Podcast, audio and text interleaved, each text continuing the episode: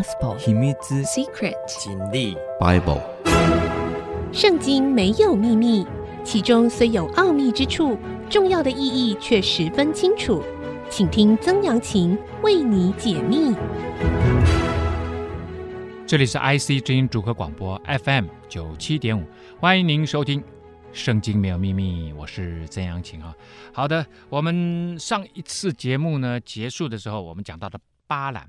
啊，那以色列人民呢，本来想从加低斯往北走，这条路呢，被他们之前的兄弟之邦啊，啊，以东人呢阻挡了，所以他们只好往南又绕了一大圈，就绕过了死海南部，往北挺进，来到了摩押地区。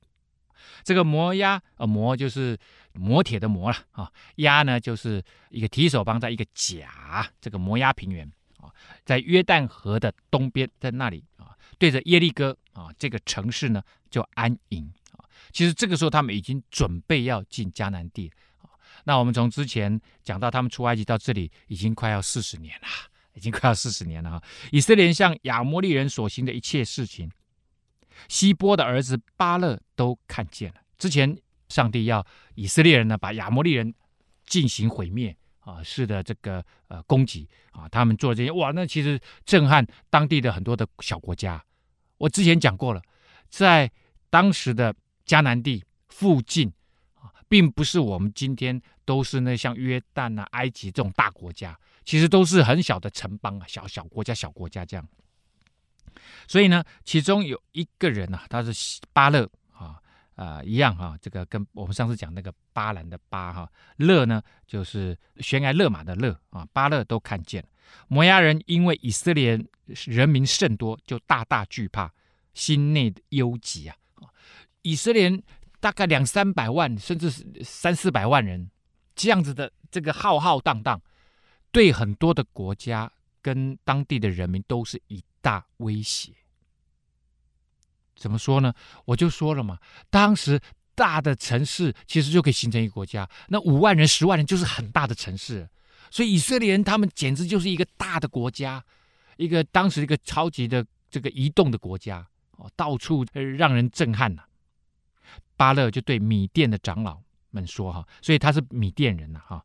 米甸大家还记得吗？以前我讲过了，摩西的他从埃及不是杀了人逃出来吗？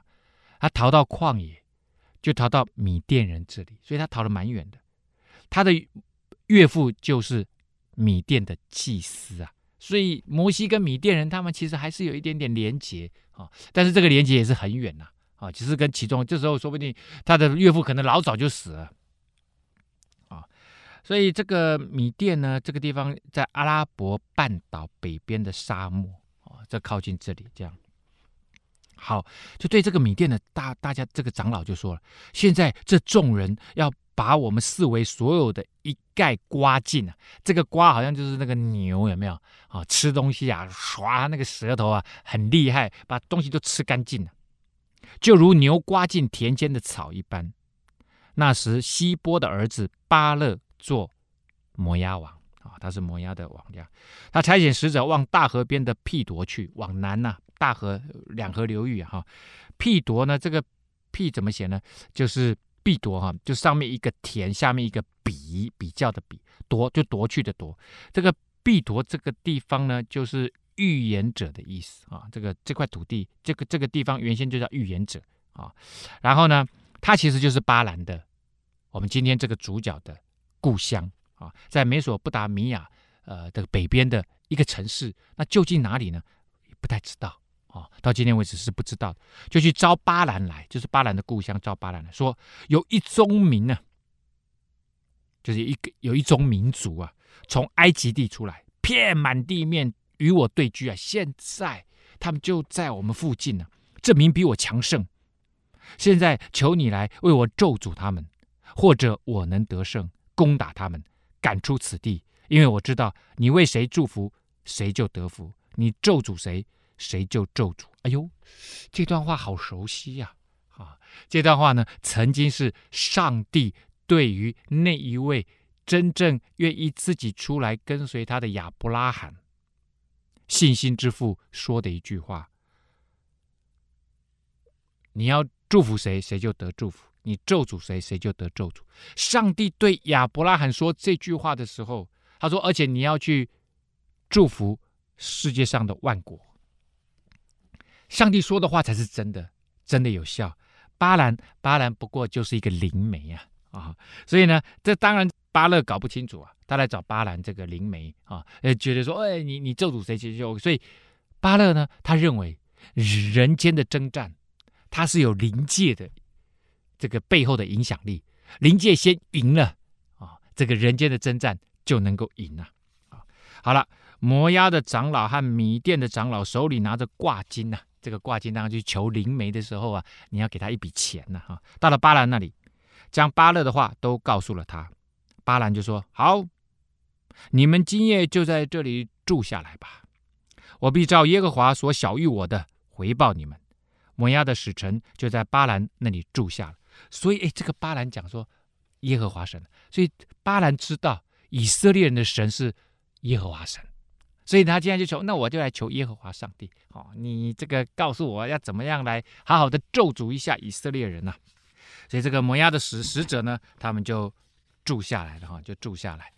神临到了巴兰那里，哇，巴兰可能就 key 挡了哈，然后上帝就告诉他，在你这里的人都是谁呀、啊，巴兰就回答说：“是摩押王西波的儿子巴勒，打发人到我这里来说，从埃及地出来的人民遍满地面呢、你来为我咒诅他们，或者我能与他们征战，把他们赶逐出去。”哦，他讲明了这个整个来龙去脉，就这个巴勒要求我，我来咒诅他们呢，这样他就能够打胜他们呢。啊，其实这个巴勒的这个想法啊。其实是蛮正确的，属灵界先赢了啊，那么地面就能够得胜。可是只是他找错人了，他找到巴兰。上帝说：“你要来找上帝啊！”啊，上帝曾经在旧约里面讲过一句话啊：“得胜征战啊，不是靠车，也不是靠马，而是靠着耶和华神啊。”这个上帝就对巴兰说：“你不可与他们同去，也不可咒诅那民，因为那民是蒙福的。”其实，上帝之前已经对这一群以色列人民已经很不耐烦了，他们不断不断的抱怨，但是上帝说他们还是蒙福的，即使他们现在看起来并不是那么蒙福，但是他们在往蒙福的道路上走。他们之所以不蒙福，是因为他们不了解我，他们以为我是跟埃及的那一个法老一样的神。No，不是，他们已经很久不认识我。我现在要让他们认识我。他们如果顺服我、跟从我，那他们就会像他们的祖先亚伯拉罕那样大大的蒙福啊。所以他说，他们还是蒙福的，你不能够去咒诅他们。那巴兰哇，醒过来，早晨醒来就对巴勒的使臣说，就对那些使者说：“你们回去吧，因为耶和华不容我和你们一起去。”摩押的死神就只好鼻子摸了，他不来不来，我们怎么办呢？赶快回去报信吧。就回巴勒那里说，巴兰不肯和我们一起来啊。所以巴勒一想，哎，这个巴兰这个人哦，其实我我打听过，他很爱钱呐啊，想说好，我可能是钱给的不够多吧啊，所以呢又差遣使者，比先前的又多又尊贵哦。之前去的是这个他手底下的这个军兵长而已，现在怎么样？可能把他国家的这个最高职务的啊，也许是他宰相哦，尊贵的人啊，到了巴兰那里，就对他说：“希波的儿子巴勒这样说，求你不容什么事情拦阻你，不到我这里来，你一定要来我这里帮我忙啊，因为我知道你法力强大，因为我必使你得极大的尊荣。可能之前我请你请去去的人，你觉得他这个地位不够尊荣啊，不够尊高。”所以你不愿意来，来，这一次我请我这个国家里面最尊贵的啊，这个贵族官员来请你，你来不止得到钱，还可以得到尊荣啊！你向我要什么，我就给你什么，只求你来为我咒诅证明啊！拜托你来为我咒诅他，因为我知道你咒诅之后，我就能够得胜。好，我们先休息一下，稍后再回来。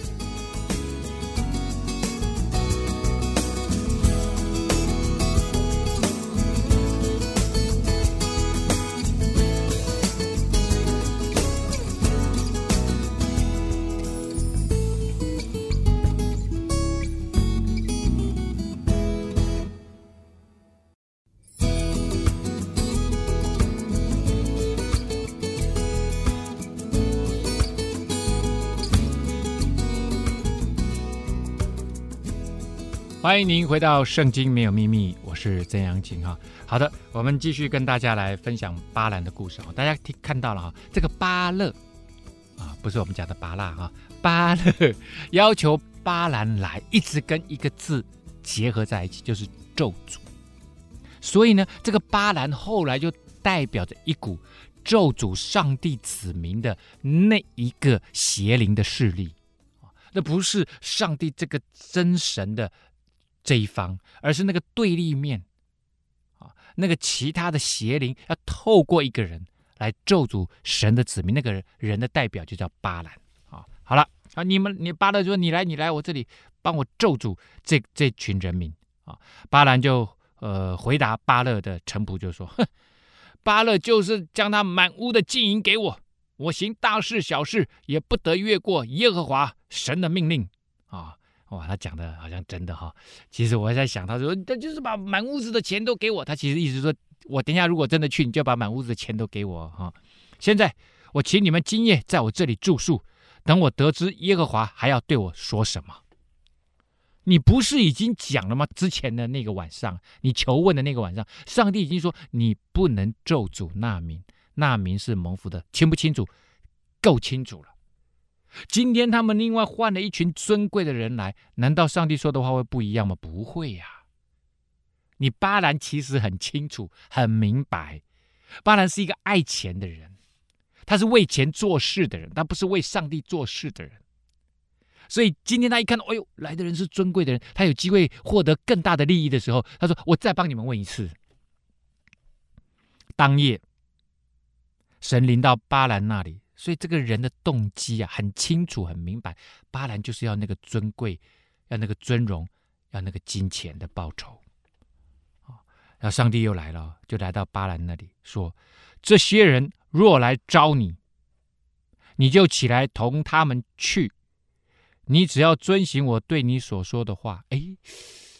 很奇怪呢，跟曾老师刚刚预测的不一样。刚刚曾老师我怎么说的？我说之前上帝说你不可咒诅那民，那民是蒙福。难道今天晚上我讲的会不一样？哎，真的还不一样。哎，上帝奇怪了，这这他好像拐了弯要做一些事情哦，超乎我们想象的不一样的方式。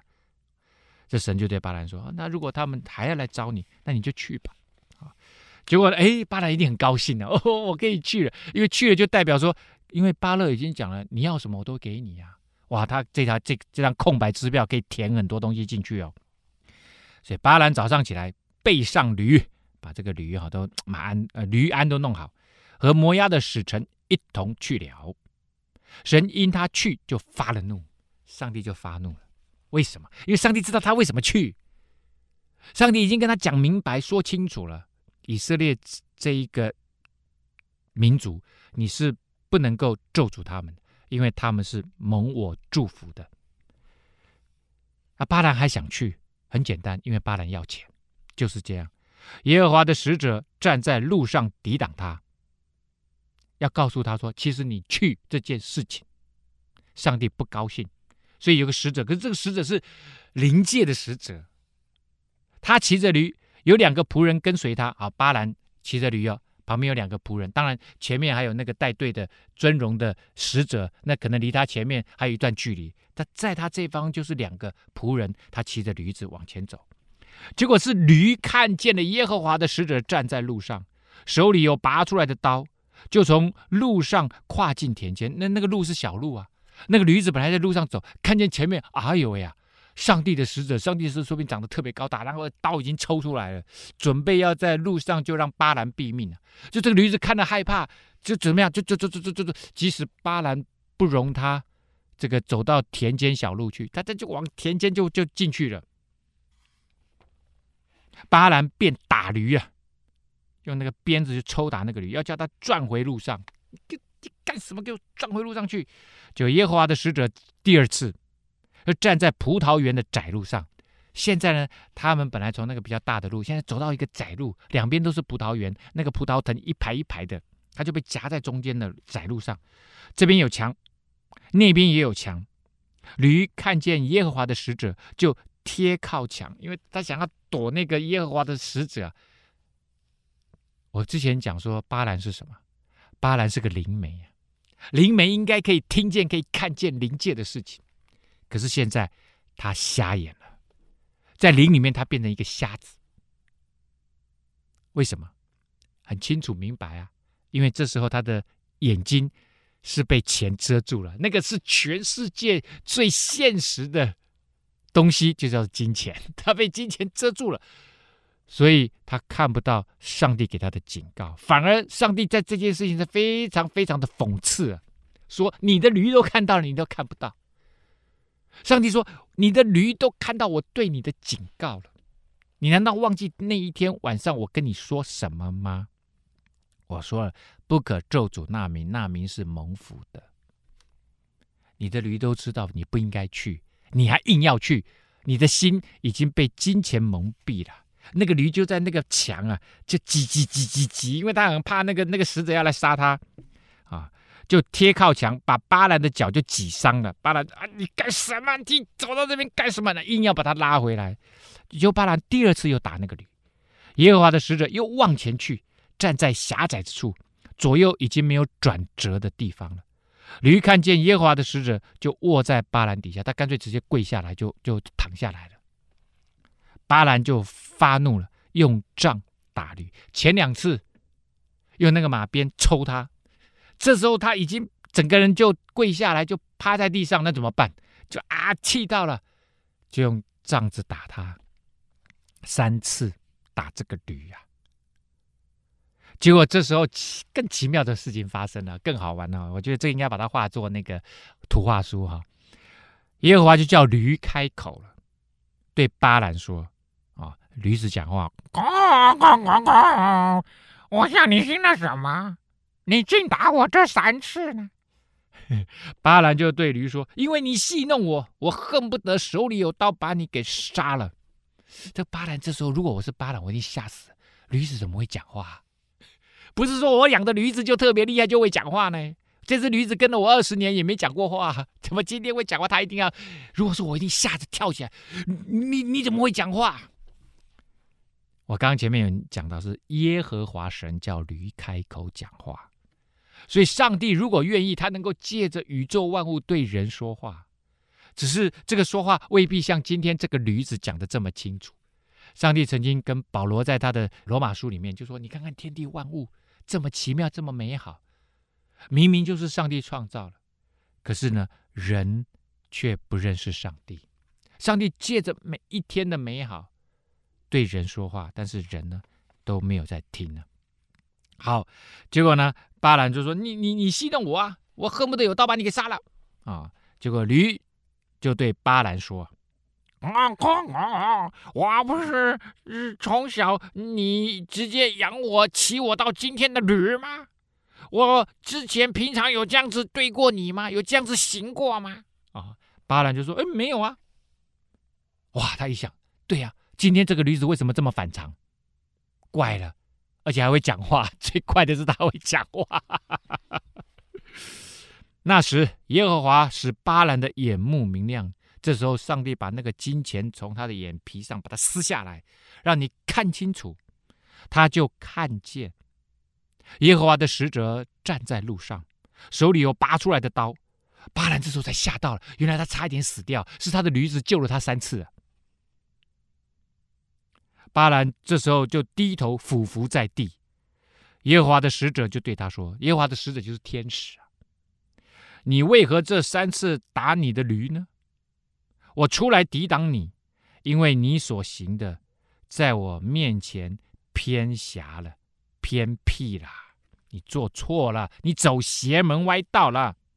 驴看见我就三次从我面前偏过去，驴如果没有偏过去。”我老早把你给杀了，留他存活。我杀了你，我还要留这个驴子生存活，因为这个驴子都知道我在警告你。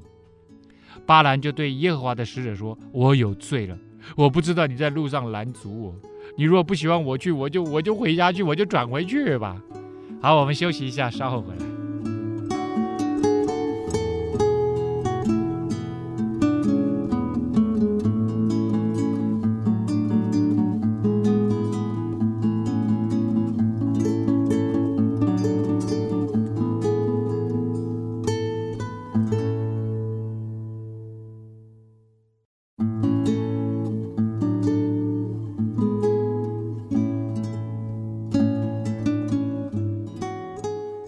迎您回到《圣经没有秘密》，我是曾阳晴啊。好的，我们继续来看人驴大战呐、啊。当然还有神的使者啊。这耶和华的使者就对巴兰说：“你同这些人去吧，他们在前面，你赶紧赶上去吧。你只要说我对你所说的话，记着，现在有这个神的使者盯着你哦。啊，你只要说上帝要你说的话。”于是巴兰，如果我是巴兰，我就吓死了，在想啊，我只讲神要我说的话，就从巴勒的使臣回去了。巴勒听见巴兰来了，就往摩押的京城去迎接他。这城是在边界上，雅嫩河边上。巴勒就对巴兰说：“我不是急急的打发人到你那里去招你过来吗？哎，你怎么现在才来呢？你这个人啊，我不是要让你得尊荣吗？”巴兰就说：“好了，好了，好了，我已经来了吗？”现在我岂能擅自说什么呢？神要我传什么话，我就传说什么话啊！现在他把这个原则讲清楚了啊！我不能够擅自发言，也不能够因为你巴勒要我说什么我就说什么，是上帝要我传讲什么我就传讲什么。其实这句话就是所谓先知的定义，在旧约里面很多先知讲的话，就是上帝要他们讲；有些先知上帝要他们预言。未来要发生什么事情？有些先知只是单纯讲一两句上帝要他讲的话，但是传讲神的话就是先知啊。巴兰现在准备要当神的先知啊、当然他不是。巴兰呢就跟巴勒同行，来到基列胡所，就是靠近以色列人他们那边啊。那巴勒呢就宰了牛羊啊，送给巴兰和陪伴的使臣给他们吃啊。啊，你们都辛苦了，给你们接风洗尘。到了早上呢，巴勒就领巴兰来到巴利的高处。哇，三个巴，巴勒领巴兰，这个没问题。啊，巴利是什么？巴利就是中东地区啊，他们称呼所拜的那个神啊，叫做巴利神。巴利原先的意思就是主的意思，主啊，主啊，主啊，那个主的意思。啊，那这个巴利呢，其实讲的啊，有些时候他们会用那个。牛啊，啊母牛啊，因为它是繁殖的，就是对于那个繁殖力很强的，生殖力很强的。当地的人当然就是希望，呃，这个呃，他们能够丰富嘛。那那个牛就代表力量啊，叫巴力。巴兰从那里观看以色列营的边界，巴兰就对巴勒说：“你在这里给我筑七座坛，为我预备七只公牛，七只公羊。”啊，准备在那里要大大的做法了啦！啊，意思就是这样。所以巴勒呢，就照巴兰的话行了。巴勒在巴兰的每一座坛上献一只公羊，一只公羊，一只公牛。巴兰就对巴勒说：“你站在你的燔祭旁边。这个燔呢、就是潘先生的潘，左边是三点水，改成火字旁，就叫做燔祭。燔祭就是当你献祭之后，必须把这个肉。”啊，主要都是有脂肪，靠有脂肪的肉把它烧了啊，烧了以后就会有香气，这个香气会往上升，有烟啊，他们叫做燔祭，献燔祭这样子。通常都是献平安祭或赞美祭的时候是做这件事情。我且往前去，或者耶和华来迎接我，他指示我什么，我必告诉你。OK 啊，好，于是巴兰呢就到一个。啊，这个叫做近光的高处，近光就是哎，这个地方比较没有杂草丛生啊，他可能觉得在这个地方做法比较容易上达天听啊，神呢哎，果然就迎见了巴兰，巴兰在到了那个里，上帝亲自临到他，这当然应该是神的使者临到他，就是刚刚跟那个在葡萄园小路上面看见的啊，这个类似的使者。巴兰就说：“我预备了七座坛，在每一座坛上献了一只公牛，一只公羊。”啊，耶和华就把话传给巴兰，就说：“你回到巴勒那里，要这样这样说，如此这般说，OK 吗？”哦，OK，好好好。于是呢，巴兰就回到巴勒那里去。所以巴兰在真正做法跪在那里聆听灵界来的回音的时候，其实巴勒不在身边。就见他同摩押的使臣都站在刚刚祭坛燔祭那个边上等候。巴兰呢，在这里，嗯，就 key 档了啊，提了一首诗啊。这首诗呢，就是这样子说的啊，因为这个诗歌我们已经翻译成中文了，所以呢，看起来哈不像诗歌的样子，没有关系。巴勒引我出亚兰啊，摩押王引我出东山呐，说来呀，为我咒诅雅各，来呀，怒骂以色列啊。那这雅各当然就生出了以色列这个民族嘛，所以就都在讲，神没有咒诅的，我焉敢咒诅呢？耶和华没有怒骂的，我焉能怒骂呢？啊！我从高峰山上看见他，从小山上望见他。这民是独居的民，不在万民之中啊。好，还没完啊！我只是先解释一下。巴兰这时候先讲：上帝，你们，你你要我来咒诅雅各，要我来怒骂以色列这个民族吗？哦，我告诉你。神没有咒诅的，我不敢咒诅；神没有骂的，我不敢骂。所以呢，你要我完成的任务，我是势必是没办法完成的。啊，那接下来他说，我从高高的山上往下看，啊，看见这一个民族啊，哦，他跟万民不一样，在这里要显现出什么？以色列人是 chosen people，他们是选民呐、谁能够数点雅各的尘土？谁能够计算以色列的四分之一？我愿如一人之死而死，我愿如一人之终而终啊！啊，他这边讲的哈很有意思哈。他说：“你看看雅各这个的尘土是什么？雅各的后裔，因为上帝答应亚伯拉罕，也同样答应以撒，也同样答应了雅各。这一个上帝答应的事情，我们都叫做应许啊！上帝答应的事情。”在亚伯拉罕、以撒、雅各，上帝都重复过，就是你的后裔要如天边的星星、海边的尘沙一样、尘土一样那么多。所以这里其实就用这首诗歌，我想应该是上帝给巴兰的这个灵感。他说：“谁能够数点雅各的尘土？你看看那边有两三百万人，看起来很吓人呢。”而这里也。点出了上帝对亚伯拉罕的应许，其实一直都没有间断过。以色列一直在繁衍，而且真的现在已经像海边的沙那么多了。而且谁能够计算？你光是四分之一，你都没办法计算啊！最后这句话最有意思：我愿如一人之死而死，我愿如一人之终而终。这个义啊，就是有公义、道义的那个义。什么叫做义人呢？在圣经里面的意思，它有特别的意思。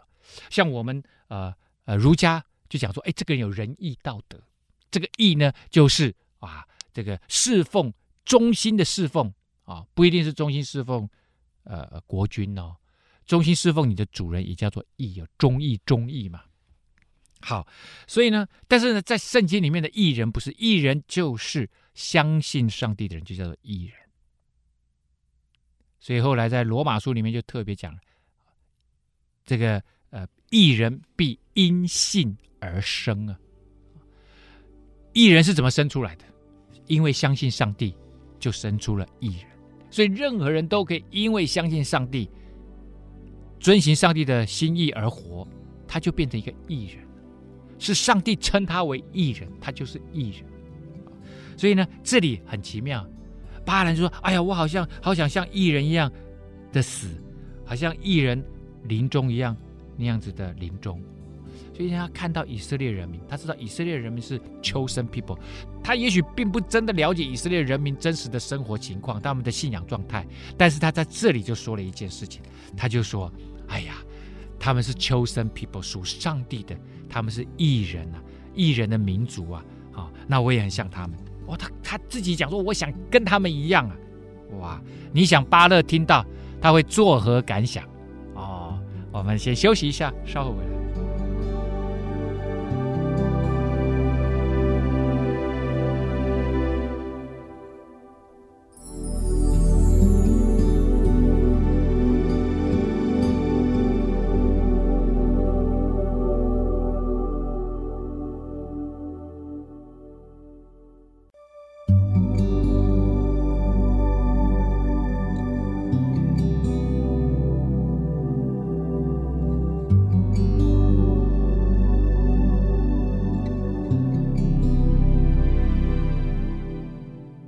欢迎您回到《圣经没有秘密》，我是曾阳晴哈。好了，我们这个巴兰事件呢、已经讲到了啊。他第一次啊，替巴勒求，结果回来就说、没有办法，他们不在万民之中，他们上帝让他们繁衍茂盛。巴勒就对巴兰说：“你跟我做的是什么事啊？我领你来是在咒诅我的仇敌、啊，没想到你竟然祝福他们！”他这个巴兰就回答说：“那耶和华传给我的话，我我可以不谨慎说吗？”嗯，巴勒就说：“好，现在可能在这里你被上帝影响了，我们到别的地方去，在那里你也可以看见他们。你不能够全部看见，只能够看见他们边界上的人。在那里你要为我来咒诅他们。刚刚是在正面看，现在我们换个地方看啊，因为你知道，对于那个中东地区那个时候西亚地区的人，他们拜很多神呐、”各式各样的神呐、啊，所以他们认为每一个神都有他的管理管辖范围啊，所以他想说，哎，在这边上帝这个耶和华神不让你咒诅他们，我们换个地方，换另外一个神看看，就没想到宇宙万物都是上帝创造的，你换到哪里都一样。于是领巴兰到了索斐田，到了这个地方，上了披斯迦山的山顶，筑了七座坛，一样献公牛，献公羊。巴兰对巴勒说：“你站在燔祭旁边啊，一样是燔祭，把它烧了。等我到那边去迎见耶和华。耶和华临到巴兰那里，把话传给他，又说：你回到巴勒那里，要如此如此说。哎呦，跟上次一样啊！这个如此如此到底是说什么呢？啊，他当然就回到巴勒那里了，站在燔祭旁。摩押的使臣也和他在一处啊，跟那个巴勒王。巴勒就问他说：哎，这是？”耶和华有说话吗？他说了什么？啊，巴兰又提示，嗯嗯啊，又提示了，就说：巴勒，你起来听，希波的儿子啊，你听我言，上帝不是人，必不致说谎；他也不是人所生的孩子，他必不致后悔。他说话岂不照着行呢？他发言岂不要成就呢？大家还记得吗？巴兰第一次来问上帝的时候，上帝就说了，斩钉截铁就说：“你不能咒诅证明，因为他们是蒙福的。只要在上帝的保护之下，没有人可以咒诅上帝的孩子啊！我奉命祝福，神也曾祝福，此事我不能翻转，我没有办法翻转这件事情啊！他未见雅各中有罪孽，也未见以色列中有奸恶。耶和华他的神和他同在。”有欢呼王的声音在他们中间，欢呼王，这个王指的就是上帝自己，因为以色列人到今天为止，摩西带他们出埃及，没有立王，摩西只是个领袖，他是上帝的代言人，他不是他们的王，所以他说他听见以色列民族中间欢呼王的声音，这个王就是上帝，上帝是他们自己的王，上帝要做每一个人亲自的王。他亲自带领神的儿女，所以他要耶稣教导门徒祷告说：“我们在天上的父。”他特别用这个父跟子的关系。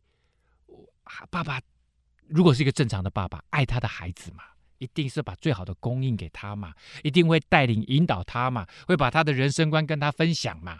这个就是上帝跟每一个愿意信靠他的神的子民之间建立关系一样。